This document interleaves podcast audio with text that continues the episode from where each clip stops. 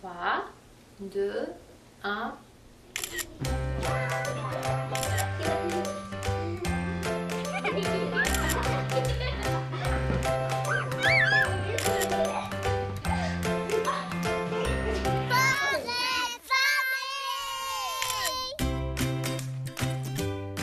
Bonjour, j'espère que vous allez bien. Marianne Paquette avec vous au micro pour les 60 prochaines minutes.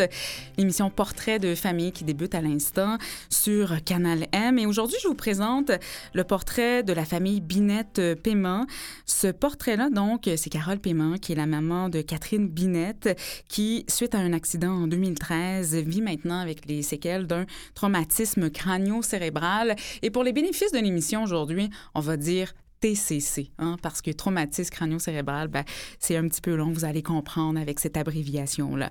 L'émission, euh, comme toujours, elle s'est construite autour du parcours, autour des préoccupations de Catherine et de Carole. En deuxième partie d'émission, Eduardo Cisneros, lui, neuropsychologue au programme pour les personnes ayant subi un TCC euh, du côté du Centre de réadaptation, Lucie Bruno, sera avec nous pour nous parler des deuils, des défis, des obstacles que peuvent rencontrer une une personne qui vit avec un TCC, mais aussi ses proches, hein, parce que ces personnes sont euh, de façon très, très étroite incluses dans euh, le processus de, réadaptation. Euh, ils vivent eux aussi des obstacles et des difficultés. On va en parler avec Eduardo en deuxième partie d'émission. Aussi avec docteur Judith Marcoux, neurochirurgienne, qui, elle, travaille du côté du Centre universitaire de santé McGill. On va vous expliquer c'est quoi un TCC et les impacts que ça peut avoir sur un cerveau.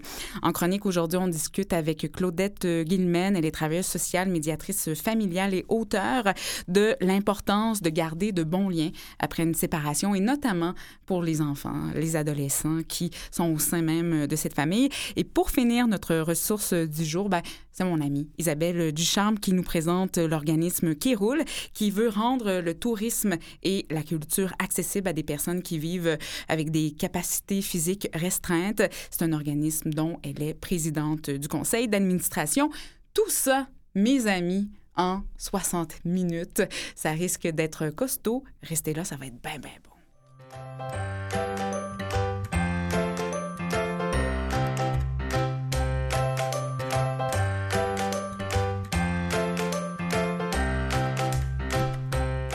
Carole Paiement, bonjour.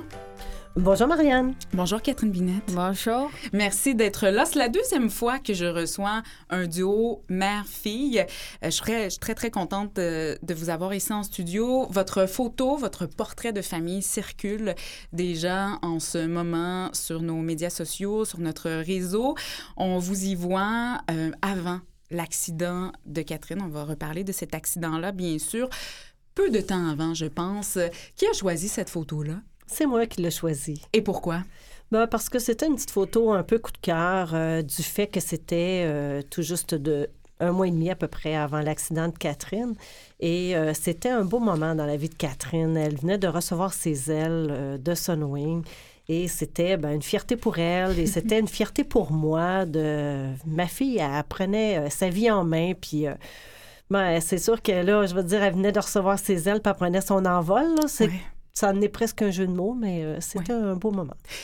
Catherine, je vois ton sourire. Tu es encore très fière de ça, hein?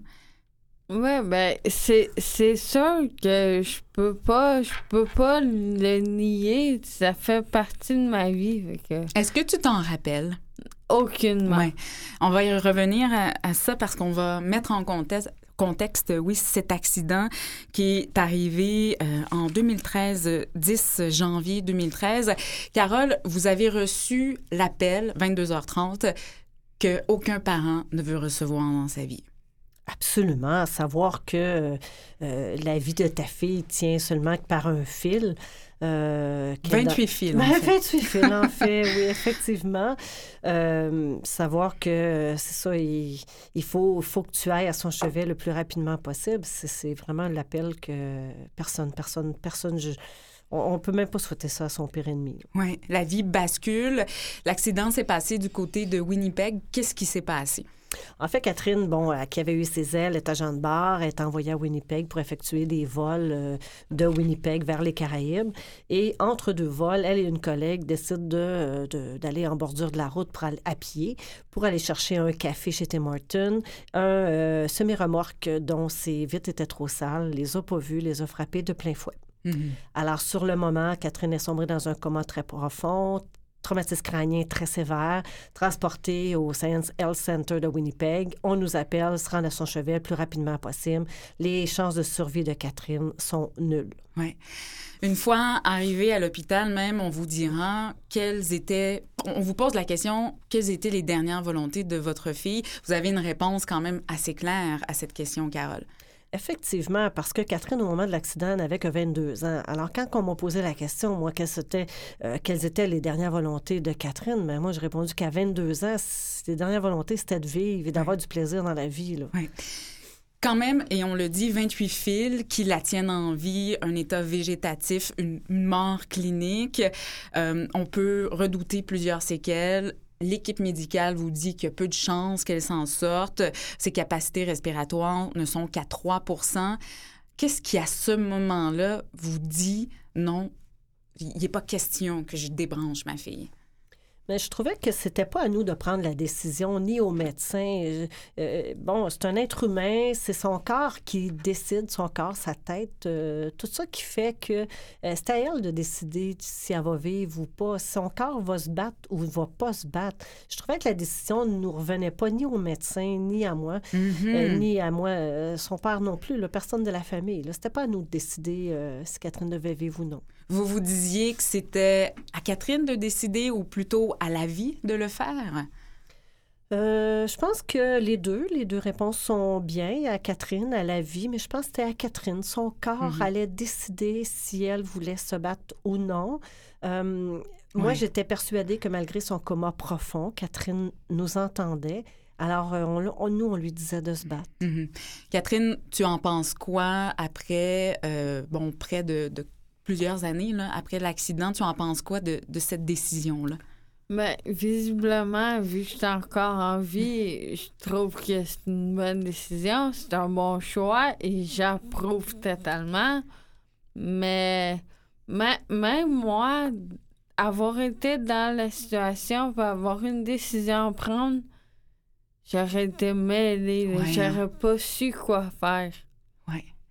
Et il y a eu, et on va y revenir, il y a eu des moments dans ta réadaptation où peut-être que tu aurais voulu que les décisions se prennent différemment en, en moment de découragement? Une fois Une fois. seulement. Une fois seulement. Ouais. Sinon, tu as toujours été pas mal contente de cette décision-là euh, que ta mère et, et- et ton père euh, ont pu prendre.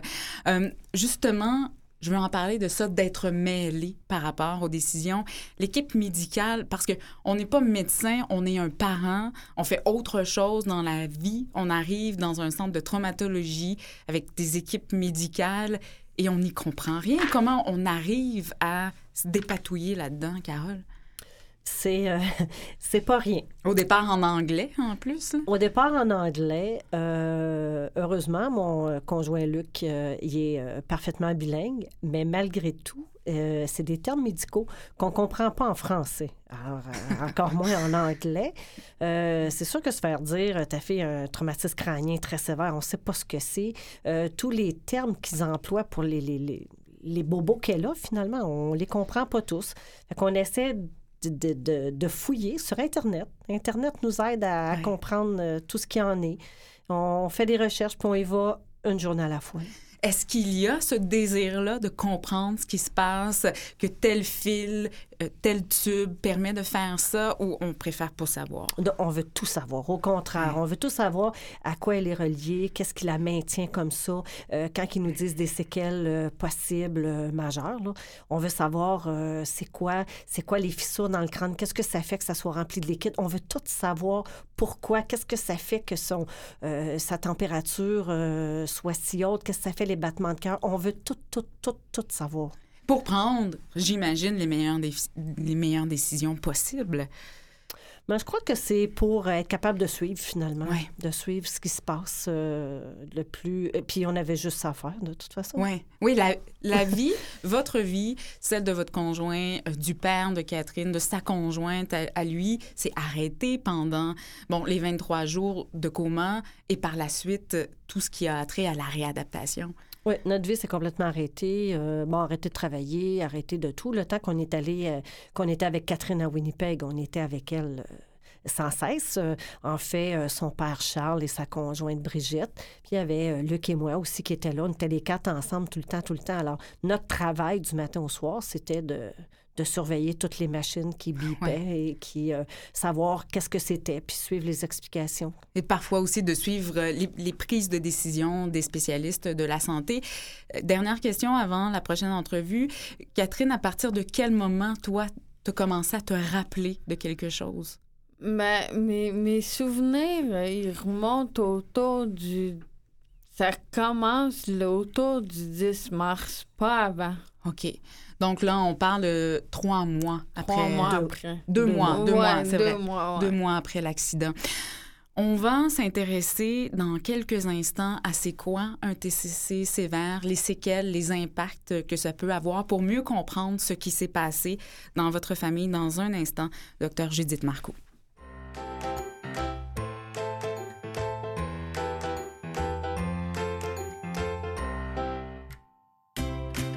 Docteur Judith Marcoux, bonjour. Bonjour. Vous êtes neurochirurgienne attachée au Centre universitaire de santé McGill et spécialisée dans les traumatismes crâniens. Et pour Catherine, euh, qui est ici, vous avez entendu Judith Marcoux, c'était très important de parler de ça avec un médecin. Elle m'a dit tout à l'heure, il y a juste des médecins pour expliquer ça. Même moi, je pourrais pas l'expliquer. Tu es toujours d'accord avec ça, Catherine? Absolument. Euh, Judith Marcoux, il y a plusieurs types de TCC, là, trois légers, modérés, sévères. Aujourd'hui, bien sûr, on s'intéresse au TCC sévère. C'est ce qu'a vécu le 10 janvier 2013 dernier Catherine, qui est à, qui est à ma gauche. Vous ne la voyez pas. Euh, tout d'abord, c'est quoi un, un TCC sévère? Ben, un TCC de traumatisme crânio-cérébral. Puis quand on parle de léger, modéré, sévère, on les classifie selon ça, mais en fait, c'est un, un continuum. On a du plus léger que la commotion cérébrale jusqu'au plus grave où les gens se présentent en coma. C'était donc le cas de Catherine. Mais c'est pas, euh, c'est- c'est vraiment un, un- un continu. On fait, on fait des catégories parce que ça nous aide pour les, le traitement, puis aussi un peu le, le pronostic, puis qu'est-ce que nos patients ont besoin. Mais c'est toute la même maladie, c'est tout le même genre de blessure, mais avec un degré de sé- sévérité plus important quand on parle des, des traumas graves. Donc, un trauma euh, sévère ou grave, c'est ça, c'est quand quelqu'un se présente dans un état de coma suite euh, Mhm. à l'accident. Il y en a à peu près combien au Québec chaque année? Oh, euh, j'ai pas les nombres exacts, mais je peux vous dire ici, donc au Centre universitaire de santé McGill, on est un des trois centres euh, tertiaires, donc qui reçoit Mhm. normalement les plus graves dans la province. On en reçoit au-dessus d'une centaine par année. Mhm. Donc, je pense que c'est des chiffres à peu près équivalents dans les deux autres hôpitaux. Donc, il doit en avoir dans les 3 à 400 comme Oui. faut. Carole, euh, vous, euh, vous dites euh, qu'il y en a beaucoup. Hein? Vous avez un petit peu parcouru, épluché ces chiffres-là? Ben oui, parce que c'est sûr que là, euh, on était euh, en lien avec ça. Euh, là, on a fait un petit peu de recherche, mais finalement, on se rend compte qu'il y en a plus qu'on pense Oui, des oui. traumatismes crâniens. Judith, j'ai envie euh, de, de demander à Carole d'expliquer qu'est-ce qu'elle a dit au médecin qui l'a reçu lorsqu'elle est arrivée au centre de traumatologie à Winnipeg, à Winnipeg et que le médecin lui a dit votre fille a un TCC sévère. Vous avez eu une réaction quand même un, un peu drôle, Carole. Qu'est-ce que vous avez répondu? Ben, en fait, moi, j'avais aucune idée ce que c'était. c'est comme, euh, OK, euh, elle a un TCC euh, très sévère. OK, mais et après? Qu'est-ce qu'elle a? Qu'est-ce qu'on fait? c'est quoi la suite, là? J'ai aucune idée de ce que c'est. Tu me parles de quoi, là? Oui. Qu'est-ce qui arrive au, au cerveau lorsqu'il y y a un TCC sévère qui arrive, docteur Marco? Donc, évidemment, il y a, il y a ces blessures au niveau euh, du cerveau, des différentes structures. Donc, des neurones. Donc, les neurones qui peuvent au niveau du cortex, différentes parties du cortex au niveau moteur, au niveau des- de, la parole, euh, des structures c'est plus profondes, ce qui va pour la mémoire, la, la, la cognition, donc la personnalité, les, les, les émotions et tout ça peuvent être tout affectés. Puis Mhm. aussi, pas seulement les neurones comme tels, les, les, les corps cellulaires, si on veut, mais toute leur, euh, leur queue, les axones qu'on appelle, donc toutes Ah les oui, communications entre les neurones. Donc, c'est ça aussi qui fait que notre cerveau fonctionne comme il est. C'est pas juste un neurone. c'est tous ensemble comment ils fonctionnent en réseau. Et c'est ça souvent qui est affecté dans les traumas plus graves. C'est la communication entre eux. C'est souvent comme ça que j'explique aux, familles. Des fois, on voit pas tellement de choses sur un scan cérébral. Il y a quelques petites hémorragies, des, vraiment pas impressionnant des fois. Mais pourquoi les gens sont dans un coma profond? Mais c'est parce que les, les voies de communication entre les différentes parties sont affectées. Mm. Et l'enjeu, et Carole le décrit bien dans son livre, c'est le liquide. Il y a du liquide dans le cerveau et ce qu'on souhaite, c'est que l'on retire ce liquide-là, en fait, qu'il se dissout. Euh, à, quoi il est dû, ce liquide-là, docteur Marcoux? Euh, ben, en fait, bon, il y a du liquide de façon normale dans certaines parties du cerveau. Mm. Là, ce qui arrive avec un trauma grave, souvent, puis c'est pour ça que c'est là que le neurochirurgien euh, intervient, c'est le rôle, c'est de euh, mesurer la pression dans la tête. Mm. Parce que le cerveau, évidemment, quand on se blesse ailleurs, là, on peut enfler. Ok, On a un coup, on a un gros bleu, ça enfle, mais c'est la peau qui s'étire, puis ça fait pas plus de problèmes que ça. Quand c'est dans la tête, le cerveau est dans une structure rigide qui est le crâne. Donc, s'il y a moindrement un peu de sang ou d'enflure, il n'y a pas beaucoup de place. Alors, la, pression va monter, puis cette pression-là fait que euh, ça peut endommager encore plus le cerveau qui est déjà ah blessé. Évidemment, c'est ce que l'on ne souhaite pas. Donc, on ne peut pas nécessairement réparer tellement ce qui est déjà blessé, mais ce qu'on peut faire, c'est d'essayer de prévenir plus de dommages encore en contrôlant la pression. Et quand il y a de l'enflure, j'imagine c'est ça que vous voulez dire par le liquide, c'est mm. qu'il y a qu'on appelle de l'édème cérébral ou de l'enflure, c'est euh, dans les cellules mêmes ou autour des cellules qui s'accumulent mhm. euh, un, petit peu de, de, liquide. C'est de l'enflure, littéralement. Mhm. Et euh, en tant que tel, c'est pas ça qui est nécessairement le problème, mais quand ça cause autant de pression, c'est beaucoup plus euh, dommageable. Mhm. Docteur Marco, Carole, c'est souvent confronté à de la méprise, c'est-à-dire une incompréhension du TCC. Elle se faisait souvent dire Ah, ta fille a une commotion cérébrale, c'est comme mon voisin, c'est comme mon fils. Il y a quand même une très grande différence entre le TCC sévère et la commotion cérébrale. Oui, mais en fait, c'est le même, encore une fois, c'est le même type de de blessure, mais à un degré de sévérité très différent. Mm-hmm. Donc, la commotion, c'est le plus léger. Par définition, au moment d'une commotion cérébrale, il y a, il y a, les, imageries sont normales, les scans résonance mm-hmm. magnétique, il n'y a rien. Et l'atteinte, euh, il n'y a pas de coma, il n'y a, pas, il y a des fois même pas de perte de conscience. Euh, alors qu'un trauma grave, c'est le coma pendant souvent des jours et des jours. Donc, l'évolution est très différente. C'est beaucoup plus long à récupérer, beaucoup plus lent, et souvent la récupération n'est pas, euh, pas aussi bonne. C'est beaucoup plus difficile de récupérer. Il y a beaucoup plus de risques d'avoir des séquelles et des séquelles qui sont graves. Oui. Quel genre de séquelles? Pardon? Ben, quel genre de séquelles? Tout à l'heure, vous avez parlé de la mémoire, je m'en rappelle très bien. Euh, il peut avoir plusieurs types de séquelles au TCC sévère? Oui, déjà, ça peut varier évidemment d'une personne à l'autre. Mm-hmm. Euh, dans les cas les plus les plus grands, des, des, des séquelles tellement importantes qu'on reste dans ce qu'on appelle un état végétatif. Ah ouais, ah Donc, il n'y a à peu près pas de contact avec euh, l'environnement extérieur. Ils réagissent pas quand on parle, quand on fait des sons forts, quand on met quelque chose devant les yeux, il n'y a aucune réaction. OK.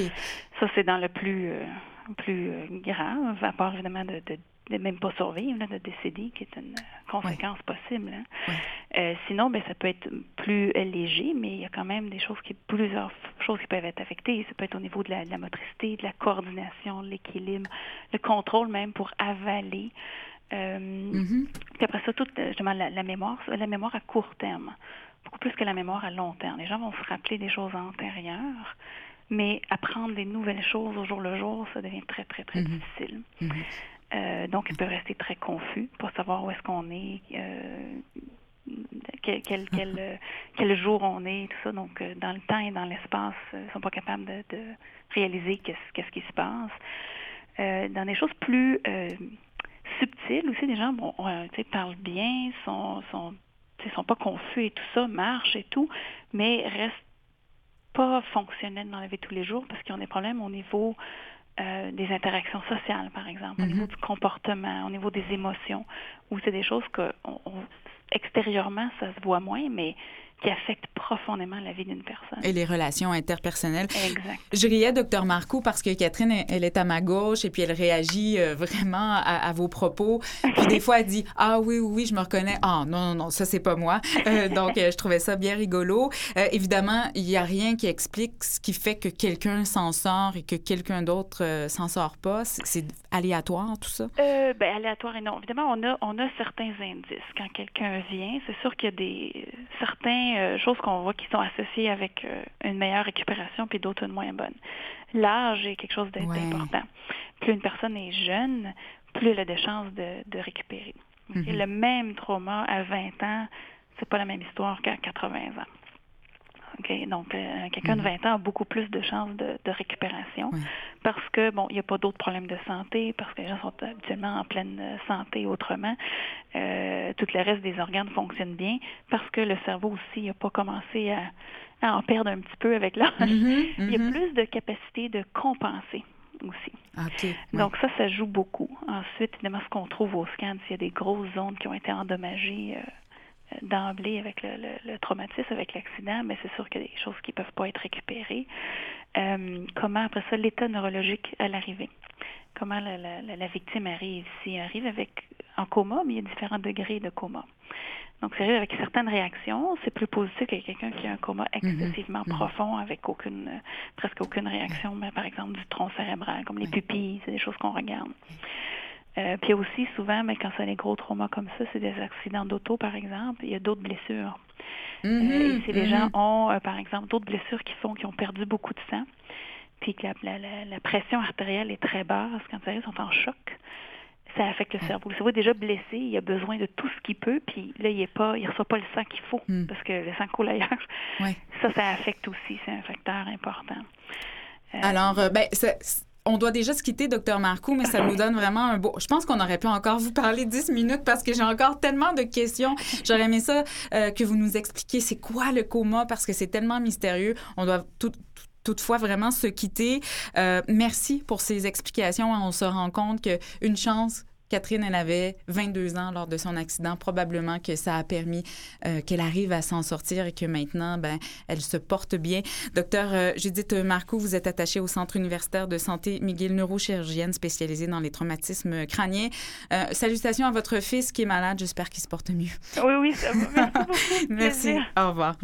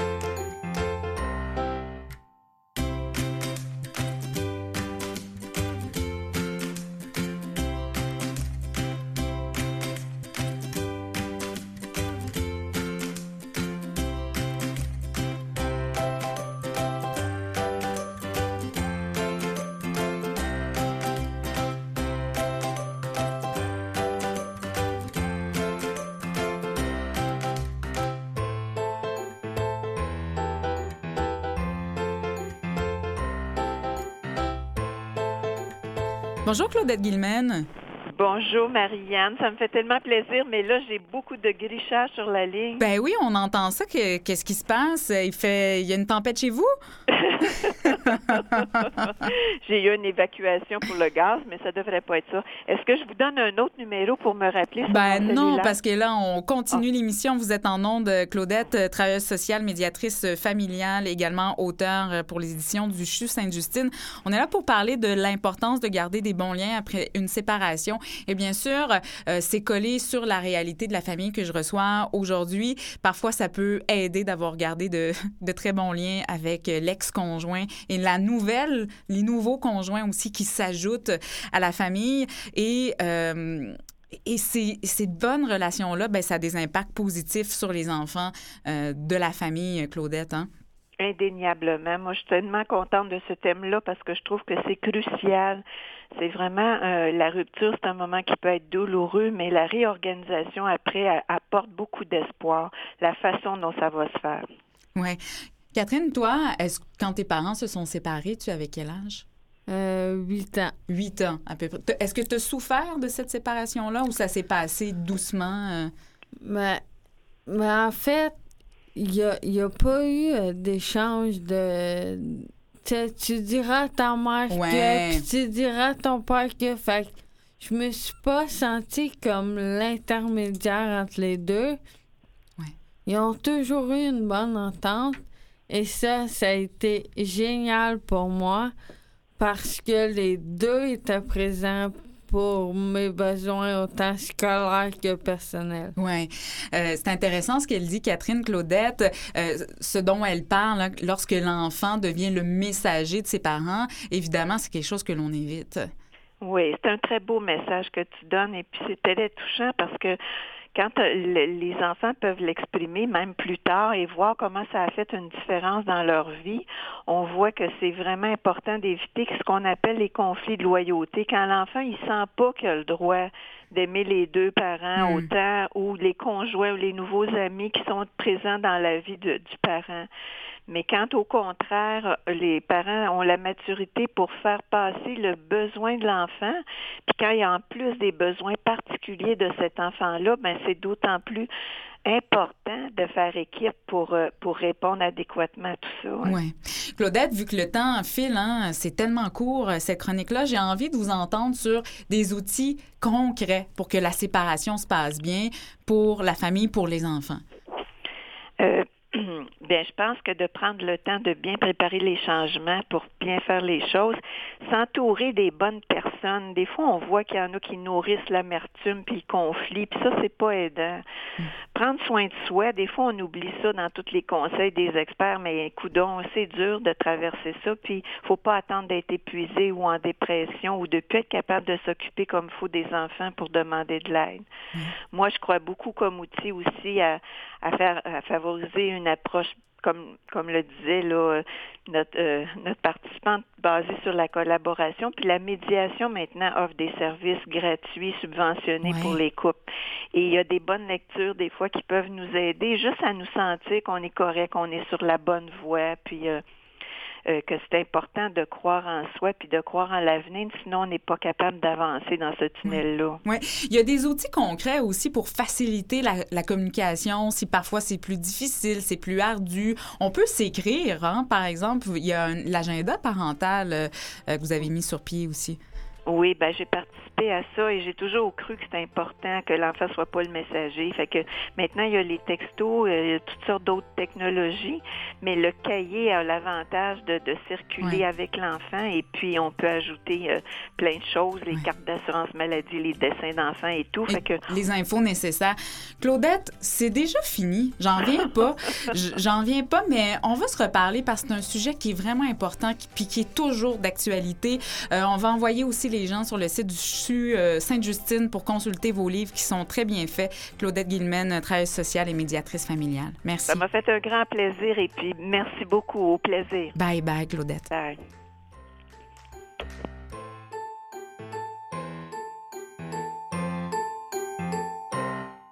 Vous écoutez Portrait de famille avec Marianne Paquette. Deuxième partie de cette émission, toujours avec Carole Paiement et Catherine Binette. Et euh, je vous rappelle un petit peu ce qui, nous attend. Tout à l'heure, Isabelle Ducharme, elle, présidente du conseil d'administration de l'organisme Kéroul, sera là pour nous parler de loisirs et de culture euh, et de tourisme, en fait, surtout, parce qu'on a deux passionnés de voyage ici avec nous. Euh, loisirs accessibles hein, pour des personnes qui vivent en, en, situation de handicap et également Eduardo Cisneros, lui qui est neuropsychologue du côté du centre de réadaptation. Lucie Bruno nous parlera des deuils, des obstacles, des défis que peuvent rencontrer une personne qui a subi un TCC et également ses proches hein, qui sont euh, étroitement liés à ce processus-là. Mais avant, on continue cette discussion avec Carole et Catherine. J'ai envie d'aborder avec vous, Carole, la parution de ce livre, livre-là à la fin de l'été, euh, fin août 2016, donc Débrancher Catherine. Et vous savez, moi, j'aurais un autre titre à vous proposer. Tenir tête. Parce qu'il y a tenir tête à la vie, tenir tête, on en parlait tout à l'heure, à, l'équipe médicale qui nous dit euh, votre fille, euh, vous êtes mieux de la débrancher. Euh, tenir tête aussi à sa propre tête pour Catherine qui parfois a à vivre avec ce, ce changement-là. Pourquoi l'écriture de ce livre-là? Pourquoi c'était nécessaire pour vous? Je ne sais pas trop, en fait, pourquoi c'était nécessaire euh, pour moi. Euh, D'abord, j'avais tout noté depuis le début dans Ouais. un cahier euh, tous les jours parce que, étant en choc, on oubliait le nom des médecins, le nom des médicaments. On voulait faire un suivi de plus près. Donc, j'écrivais tout, tout, tout, tous les jours de ce qui se passait. J'ai voulu, de abord, euh, euh, mettre ça au propre. Donc, le mettre sur mon laptop, tout simplement. Et suite à ça, je trouvais que j'avais tellement de contenu euh, que je, je trouvais que j'étais capable d'écrire quelque chose avec ça. Et euh, plusieurs gens me le proposaient. Ah, tu devrais écrire l'histoire de Catherine et tout ça. Puis finalement, il y a quelqu'un qui, qui m'a dit, Garde, tu devrais vraiment écrire un livre. À partir de ce moment-là, euh, euh, j'ai commencé l'écriture du livre. Puis je voulais, euh, tu sais, quand, quand Catherine a eu son accident, moi j'avais 50 amis Facebook et en quelques jours, je tombais au plus de 600 amis Facebook. Tout le monde me suivait versus mon Facebook. Partout dans ma région, moi, les gens me connaissent beaucoup. Je suis bien connue par chez nous. Alors, tout le monde, tout le monde était au courant de l'histoire de Catherine. Alors, ce que j'ai voulu faire, en fait, aussi de ça, c'est offrir à ces gens-là euh, un résumé. euh, mais un résumé complet, mais de Oui. tout ce qu'on a vécu ensemble, parce que ces gens-là m'ont soutenu pendant Oui. tout ce temps-là. Alors, leur offrir euh, d'amener à la maison, euh, d'avoir à la maison, en fait, un souvenir de Mm. ces années-là qu'on a vécues Oui. ensemble. Catherine, tu l'as lu, ce livre-là? Euh, ben, en fait, euh, Carole me l'a lu euh, en l'écrivant. OK. Ça t'a fait quoi d'entendre ce qui s'est passé pendant que tu étais dans le coma, de voir la réadaptation? C'est bizarre comme, euh, comme sentiment, là, mais j'avais l'impression de me faire lire l'histoire de quelqu'un d'autre. Ah oui, hein? J'avais pas l'impression parce que on, on a une mémoire euh, sélective. Hein? puis on, on se rappelle bien ce qu'on veut se rappeler, puis on oublie ce qu'on veut oublier. Cette partie-là de ma vie, je l'ai oubliée. Alors, quand elle me l'a lu, je- j'avais pas, j'avais pas l'impression de me faire raconter mon histoire. J'avais vraiment l'impression d'entendre l'histoire euh, de, la, de la quatrième voisine de la Ouais. huitième rue. là. C'était pas, c'était dur à croire que ça pouvait t'avoir arrivé à toi, à ta famille. On en a parlé tout à l'heure brièvement, trop brièvement avec Claudette Guillemène, l'importance des proches. Il y a eu les proches éloignés, c'est-à-dire la communauté, euh, le boucher euh, euh, à l'épicerie, les gens qui venaient vous voir au restaurant pour vous dire l'histoire me touche. Mais vous êtes une famille, Carole, extrêmement unie aussi. Et il y a eu le fait d'être et Votre conjoint, Luc, est d'ailleurs en, en régie, on le salue. Charles, le papa de, Catherine, Brigitte, toutes ces personnes-là, votre père, à vous aussi, ça a aidé aussi à vous soutenir et à passer à travers. Mais on avait besoin de ces gens-là. Oui, effectivement, on est une famille unie de prime abord, mais euh, oui, on avait besoin de tous ces gens-là autour de nous. là. C'est c'est ça qui nous a aidés à passer à travers tout ça, le, le soutien de ces gens-là. Oui, Catherine. Mais, mais moi aussi, ça m'a aidé de, de les voir Ouais. tellement unis, tellement solides, que je me suis dit, sont toutes là, les quatre pour moi, j'ai pas le droit de laisser tomber. Oui. Et même encore, ils le, ils le sont. Vous allez faire du Ouais. Zumba, je pense, avec Brigitte. Ouais, hein? ouais. ça continue. Une autre chose qui vous a aidé à vous en sortir, je pense, surtout pendant que Catherine était à l'hôpital, Carole, c'est la croyance. La, la croyance en un être quelque part qui vous écoutait, qui écoutait vos demandes. En fait, je ne peux pas dire qu'au niveau de la religion, là, je suis la plus euh, pratiquante, euh, parce que j'en ai voulu au bon Dieu de ne pas avoir été là pour protéger ma fille. Euh, donc, ça, ça ça m'a déstabilisé un petit peu à ce niveau-là. Par contre, il faut que je te raconte que dans notre région, il y a une jeune fille de l'âge de Catherine qui s'est suicidée en se jetant en bas d'un pylône. Et cette petite fille-là, euh, à chaque fois que je passais devant le pylône, je m'arrêtais pour lui parler parce que euh, je l'ai appelée Angie pour mon ange, dans le fond, parce que c'était un ange. Puis je lui ai, tu sais, au début, je lui dis, Angie, toi, tu as fait le choix mais ma Catherine n'a pas fait le choix de Mhm. s'enlever la vie. tu sais, De... Fait qu'elle, elle veut vivre. Alors maintenant que tu es un ange, aide ma Catherine. Et à tous les jours, je lui parlais et je m'accrochais à cette Angie dont je parle encore. là. Même après, euh, après tout ce, ce temps-là, là, je passe sur l'autoroute et je parle à ma Angie. Et après avoir lu le livre, il y a des gens qui s'arrêtent et qui parlent à ma belle Angie. Ouais, Mais tu sais que je, je ne sais pas son nom et je ne veux pas le savoir. ouais. On, on sait seulement.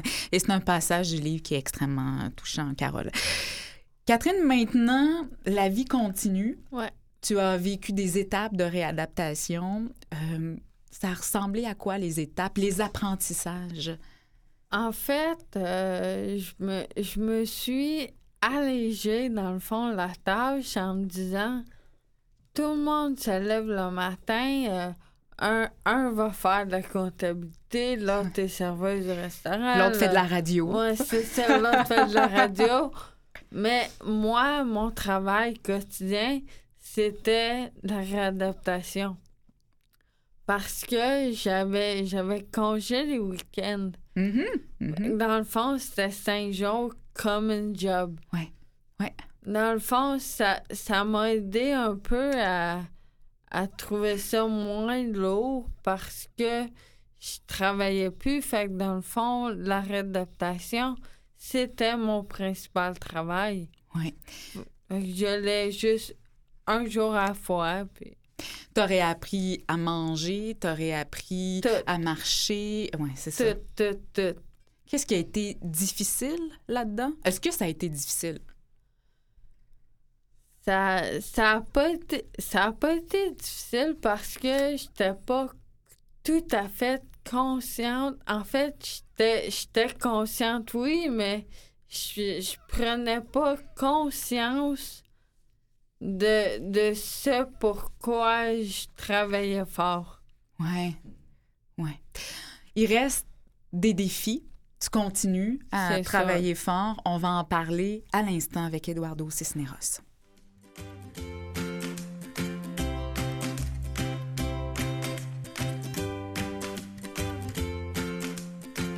Eduardo Cisneros, bonjour. Approchez-vous de votre micro. C'est votre tour et c'est un plaisir de vous retrouver. Merci. Eduardo, c'est pas la première fois que l'on se parle. Vous êtes neuropsychologue au programme pour les personnes ayant subi un TCC de l'installation Lucie Bruno. On parle aujourd'hui des deuils que peuvent rencontrer les personnes qui vivent avec un TCC, mais les proches aussi, parce que la vie change, la vie est bousculée et oui, il y a une réadaptation, mais on revient pas tout à fait comme avant.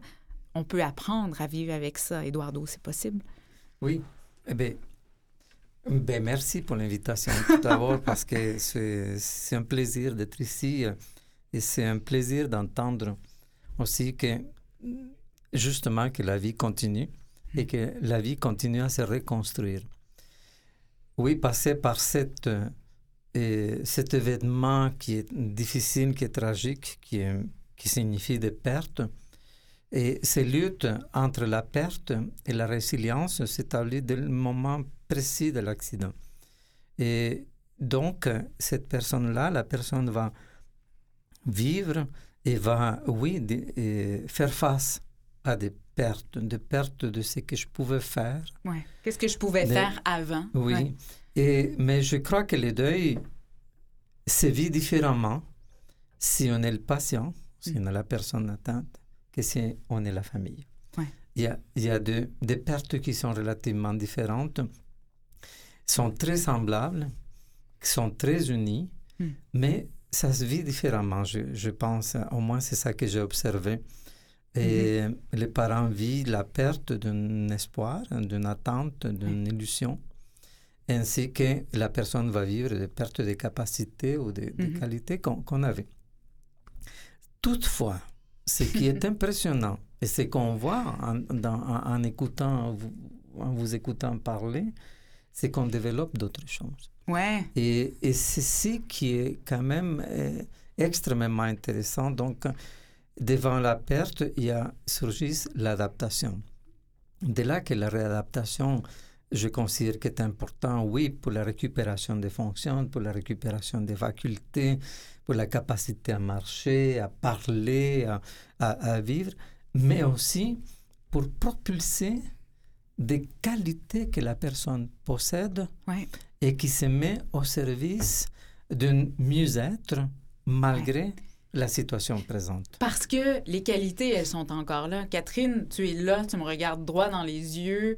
Euh, ta façon, ton esprit, ton esprit de synthèse, ta façon d'expliquer les choses, tout ça est encore là. Tu continues à construire là-dessus.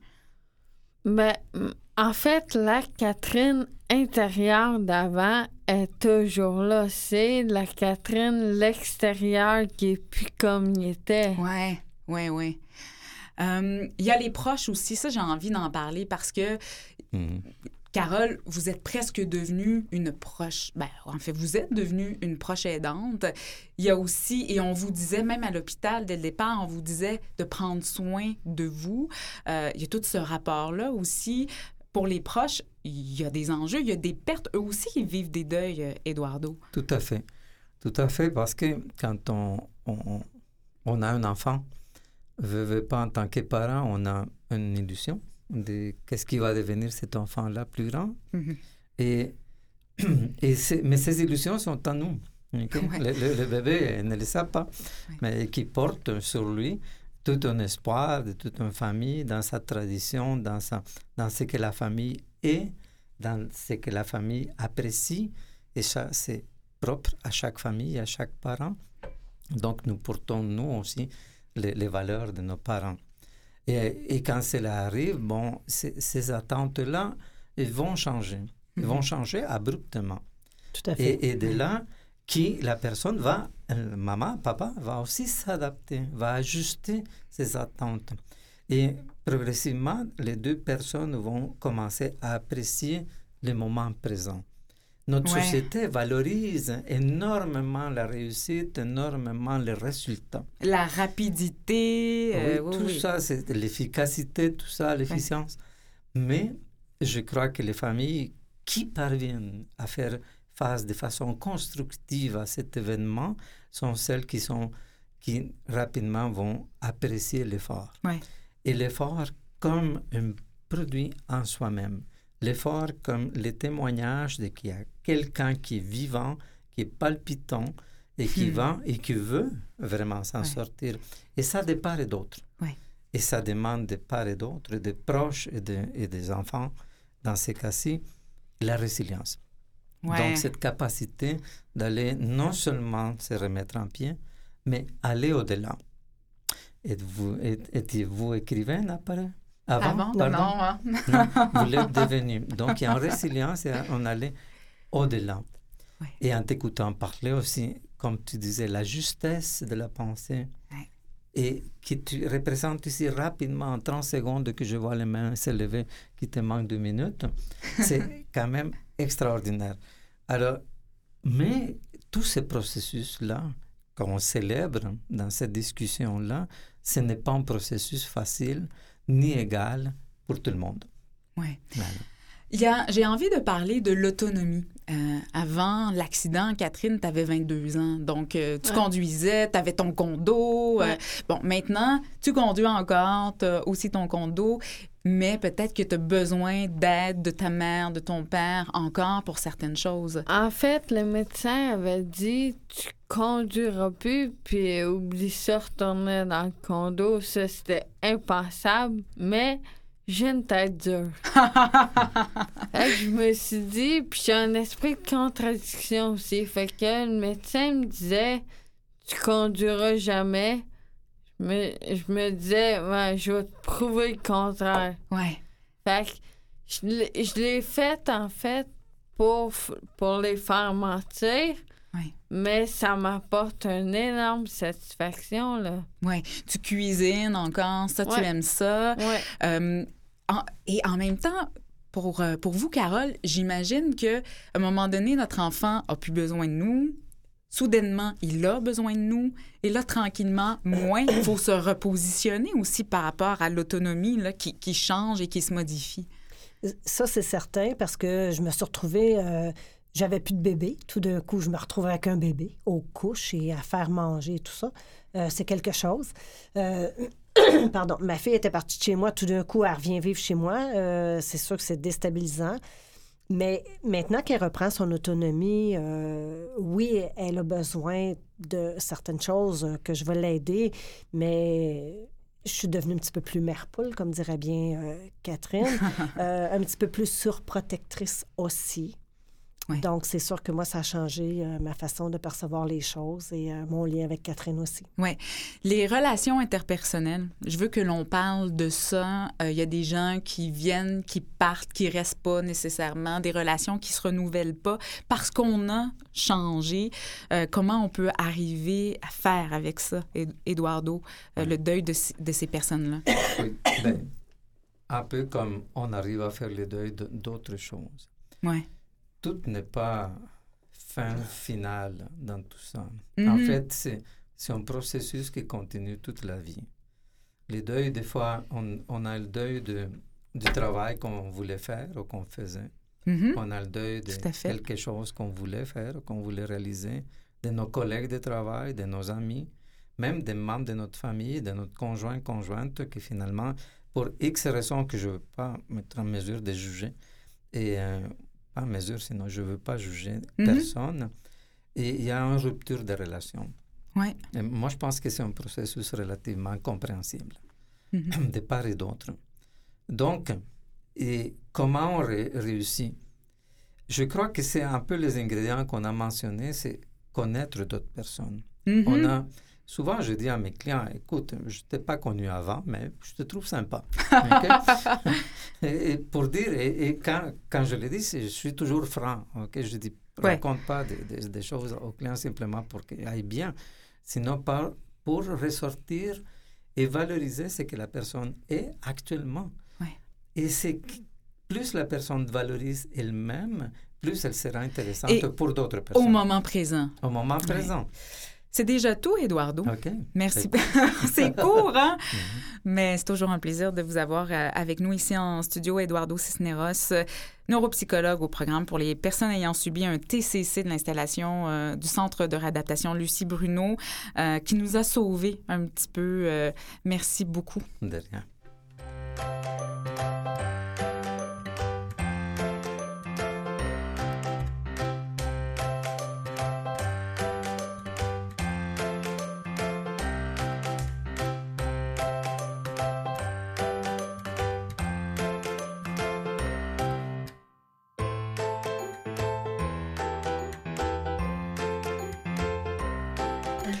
Allô, Isabelle Ducharme? Ben bonjour Marianne. Merci. Euh, Isabelle, je vais te tutoyer hein, parce qu'on se connaît euh, très bien, euh, toi et moi. Aujourd'hui, tu nous parles en tant que présidente du conseil d'administration de l'organisme qui roule. Il y a Catherine Binette qui est à ma gauche. Euh, euh, tu dis bonjour, euh, Catherine, pour qu'Isabelle t'entende. Bonjour. et euh, Carole Paiement, qui est sa mère. Ce sont deux passionnés de voyage. Catherine était euh, agente de bord. Et euh, Carole, est-ce que vous êtes encore euh, conseillère en voyage? Absolument. Donc, euh, quand même deux expertes là, avec nous, Isabelle, pour parler euh, de voyage aujourd'hui et pour parler de l'organisme qui roule, qui, euh, je pense, c'est ça l'objectif hein, de l'organisme, c'est de, de rendre accessible le loisir, le voyage, le tourisme pour des personnes qui vivent en situation de handicap. Exactement. En fait, c'est un organisme sans but lucratif qui existe quand même depuis plus de 35 ans, qui a été fondé par M. André Leclerc, qui en est encore le PDG très actif, très impliqué. Et euh, vraiment, la mission, c'est le développement de l'accessibilité touristique et culturelle pour les personnes à capacité physique restreinte. On a toutes sortes d'outils, autant pour euh, le voyageur que pour l'industrie qui veut se rendre accessible aussi. Oui, et aussi une façon de former des conseillers, des conseillères en voyage pour que ces gens-là soient pas démunis lorsqu'ils reçoivent des personnes, des familles où il y a une personne qui vit en situation de handicap pour euh, les, les conseiller le mieux possible. Comment on aide une personne en situation de handicap à se préparer à un voyage?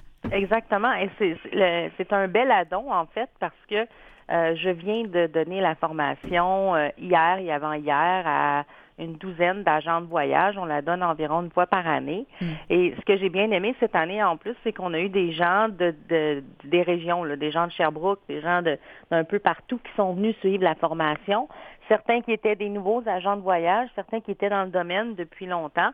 Mais en gros, euh, on a une formation de base qu'on donne dans l'industrie touristique, donc aux employés qui travaillent avec euh, avec euh, les personnes euh, qui travaillent avec des- en contact direct avec la clientèle. Mhm. Et à ça, on ajoute un après-midi où on aide à à trouver euh, les informations, donc les bons fournisseurs quand euh, on a une personne en situation de handicap qui veut voyager et euh, comment poser les bonnes questions, Ouais. s'assurer qu'on a tout ce qu'on a besoin.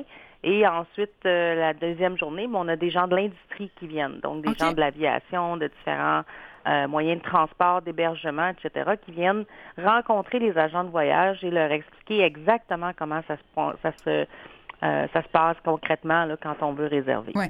J'imagine, Carole, maintenant, dans le cadre de votre travail, vous êtes sensibilisée. Si vous avez des clients qui arrivent, que ce soit euh, fauteuil roulant, que ce soit bon n'importe quoi là, qui fait que la capacité physique est restreinte, maintenant, vous voyez ça différemment. Là? Ah, Ça, c'est sûr que je vois ça différemment. Euh, euh, avant, j'attendais de voir une personne en fauteuil roulant pour peut-être euh, voir si sur le complexe c'était adapté. Tout ça, non, non, aujourd'hui, même une personne juste avec une canne, là, parce que Catherine, elle se déplace avec une canne maintenant, sauf que la rapidité ou la facilité, il faut que ce, ce soit stable et tout ça, c'est certain que c'est dans les premiers points que je regarde. Quand je visite les hôtels maintenant, la première chose que je regarde, c'est l'adaptation au niveau de euh, mobilité réduite. Isabelle, lorsqu'on on vit en situation de handicap, qu'on a envie de voyager, qu'on aime le voyage, comme toi, comme Catherine, lorsqu'on arrive, à, à- à- on magasine là, notre voyage, de quoi il faut s'assurer? Quelles questions on pose? Ben, en fait, euh, je dirais que la première chose, c'est la planification parce que euh, monsieur madame tout le monde peuvent prendre un tout inclus dernière minute ou peuvent dire ah ben moi je pars ce week-end, euh, je m'en vais à New York, je m'en vais euh, peu importe où.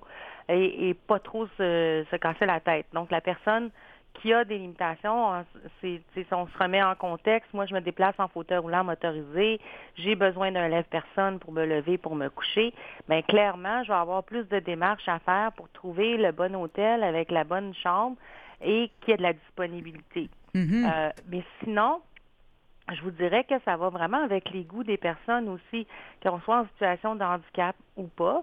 Euh, je pense que parmi les, questions qu'on se fait souvent poser quand on donne des conférences voyage, c'est oui, mais qu'est-ce que je peux faire comme voyage Mhm. maintenant? Et les- les- il y a une panoplie de choses qu'on peut faire, qu'on soit plus du type sac à dos, du type euh, tout inclus. Euh, il y a de plus en plus d'accessibilité qui existe. Moi, je conseille souvent les gens, si c'est un premier voyage, un premier, une première expérience touristique après euh, s'être retrouvé en situation de handicap, ben, commencer par du local. Tu sais, aller passer une fin de semaine à Québec, aller passer euh, euh, juste une nuitée quelque part pour voir est-ce que je suis encore à l'aise quand je sors de la maison? Est-ce que je dors mhm. pas quand je sors, quand je suis pas dans mon lit? Euh, tu sais, on a de, on a toutes sortes d'adaptations à la maison, puis des fois, on le réalise pas, puis c'est quand on sort de la maison qu'on s'en rend compte. Oui, Catherine est d'accord euh, avec vous, euh, avec ces propos, avec toi, Isabelle, avec ces propos-là.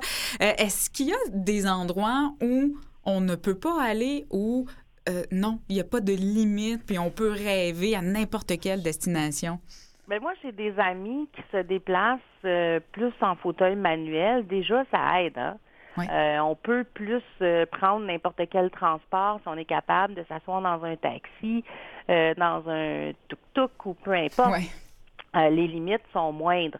Mais aujourd'hui, il y a même des possibilités de faire des échanges de maisons adaptés. Euh, il y a vraiment toutes sortes de choses qui sont possibles qui l'étaient pas avant. Donc, les, en- nos limites, c'est vraiment nos rêves puis euh, notre, notre capacité d'adaptation, en fait. Là. Hum. Toi, tu es allée à bien, bien des endroits, Isabelle. Ton plus beau voyage, c'est quoi? Euh, mon plus beau voyage demeure l'Australie. Euh, pour son accessibilité, pour la beauté du paysage, je dis tout le temps, c'est comme un mélange de l'Amérique du Nord et l'Amérique du Sud, dans le sens que on a les beaux paysages, la plage, euh, les, les palmiers, euh, la, la faune, la flore, tout ça. Mais en même temps, on a la sécurité du Nord. On n'a pas peur de tomber malade puis d'être mal, euh, mal servi, tout ça. Fait que ça demeure mon plus beau voyage. C'est aussi mon voyage que j'ai fait qui a été le plus long. Je suis partie un mois. OK. Que ça Et, doit influencer aussi. et euh, Catherine, ton rêve de voyage, et on va se quitter euh, là-dessus. Euh, ben, ça, ça va rester, puis ça la surprendra pas, Carole, c'est l'Inde. Oui, hein? Ouais. C'est inscrit, C'est euh, sûr et certain. c'est l'Inde. Est-ce que, est-ce que tu sais, Isabelle, c'est accessible, l'Inde? C'est possible pour euh, une personne euh, d'y Euh, voyager? ça peut être complexe si on a une délimitation plus grande. Euh, puis je sais, je sais que euh, une partie de ce que vous vouliez parler, c'était un peu le, le- aussi quand on est en- avec un enfant en situation de handicap, ben, il y a des valeurs sûres comme Disney, comme des en- ben tous les États-Unis en général. là. Euh, mais au moins à Disney, on sait aussi qu'on a, même si on veut faire une croisière, les croisières Disney, on sait qu'on a tout le système médical autour aussi s'il y a jamais il y a une inquiétude. Là. Mhm. On glissera bien sûr le lien de l'organisme qui roule, Isabelle, sur notre site pour inciter nos auditeurs à y aller et aussi pour prendre compte de la route accessible, là, qui est vraiment euh, une très belle initiative de, de l'organisme qui Un outil d'or pour voyager au Québec. Voilà, donc évidemment, on veut que nos auditeurs connaissent euh, cet outil. Isabelle Ducharme, vous êtes présidente, tu es, voyons, tu es euh, présidente du conseil d'administration de l'organisme qui roule. Merci, c'est toujours un plaisir euh, de te parler. Au plaisir de se reparler. Bye bye. Bye. Et voilà, c'est ce qui met fin à cette émission. Et euh, Catherine, elle est contente parce qu'elle a faim. Moi aussi, j'ai faim. Euh, merci à vous deux, Catherine Binette, Carole Paiement, d'avoir été présente avec nous et d'avoir partagé votre histoire. Merci de nous avoir invités. C'était Isabelle Ducharme, Eduardo Cisneros, Claudette Guilmen et Dr Judith Marcoux. Je les salue, je les remercie également.